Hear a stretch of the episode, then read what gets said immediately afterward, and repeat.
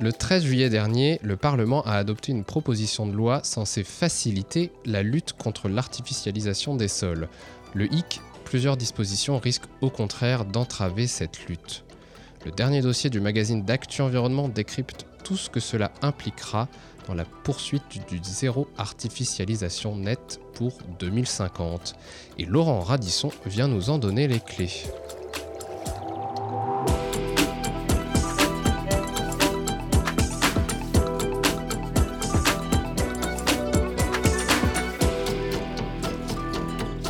Les clés de l'environnement, le podcast d'Actu Environnement. Bonjour Laurent. Bonjour Félix. Donc te voilà de retour sur notre podcast pour reparler de ZAN. C'était le premier épisode de l'émission parce qu'il y a eu du changement depuis l'année dernière. Euh, on a donc une nouvelle proposition de loi. Est-ce que tu peux nous rappeler brièvement euh, ce qui est à l'origine de cette loi? Déjà, je voulais signaler que la, loi euh, a été publiée le 21 juillet.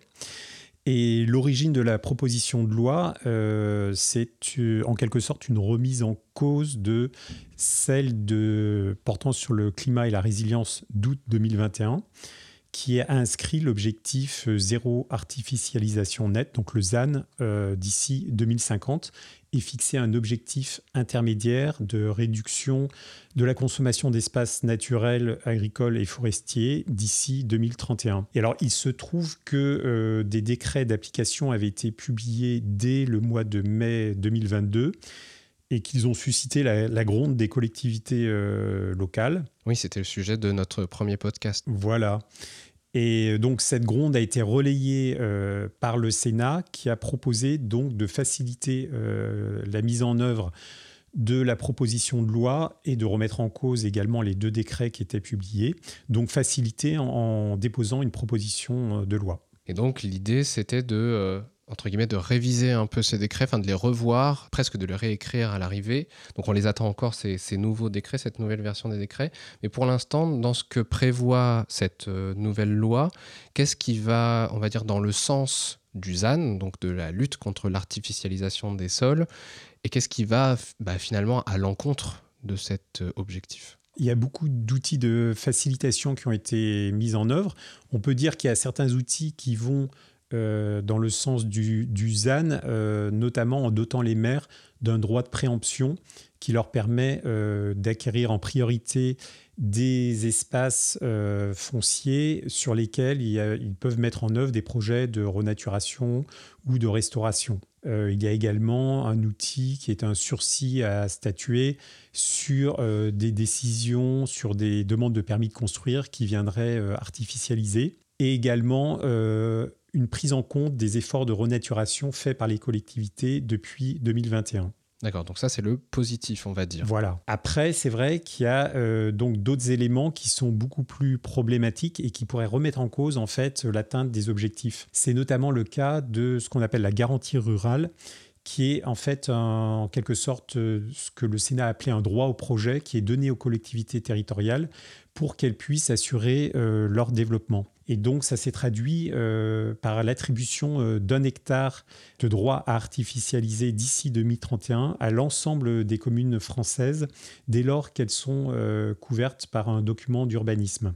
Donc, peu importe leur différence, on va dire, toutes les communes n'ont pas la même taille, toutes les communes n'ont pas la même densité de population, mais pourtant on leur donne le même droit à artificialiser. C'est exactement ça, alors que à l'origine, euh, le ministère de la Transition écologique avait prévu un système certes plus complexe, mais qui était plus juste et qui prenait en compte euh, la densité euh, des, communes en question, les circonstances locales, donc par rapport au, potentiel de développement économique ou à la croissance ou décroissance de la population. Finalement, ce ne sera pas le cas et donc on a ce, ce forfait de 1 hectare qui peut être aussi euh, une invitation à artificialiser. Et en parlant d'invitation à artificialiser, on a aussi, en dehors de ce contexte euh, législatif sur le ZAN, on a aussi eu une loi pour l'accélération des énergies renouvelables, On est en train de prévoir une loi sur euh, l'industrie verte, qui est déjà en cours d'élaboration plutôt. Tout ça, ça va amener à de nouveaux grands projets, euh, donc à artificialiser encore davantage potentiellement. On a aussi d'autres projets, on va dire, euh, d'urbanisme, comme le Grand Paris Express en Ile-de-France, avec des nouvelles lignes de métro. Qu'est-ce que ça peut changer, cette nouvelle loi ZAN, par rapport à tout ça? Alors le gouvernement a prévu de, réserver une enveloppe en fait pour les grands projets nationaux ou les projets d'industrie verte. Alors euh, si on parle un peu chiffres en fait sur la décennie précédente, on a eu euh, environ 250 000 hectares consommés, donc 25 euh, 000 hectares en moyenne par an. Et avec donc le premier objectif à 2031, on divise par deux, donc ça équivaut à une enveloppe de 125 000 hectares à artificialiser, entre guillemets, d'ici 2031. Et sur cette enveloppe, euh, le gouvernement a prévu de réserver, euh, quoi, le gouvernement et les, sénateurs, les parlementaires, puisqu'ils se sont mis d'accord, sur euh, une enveloppe de 12 500 hectares qui serait réservée pour les grands projets nationaux. Une partie de ces 12 500 hectares seront répartis entre les différentes régions, donc c'est comptabilisé dans le ZAN, mais avec un mode de comptabilisation différent.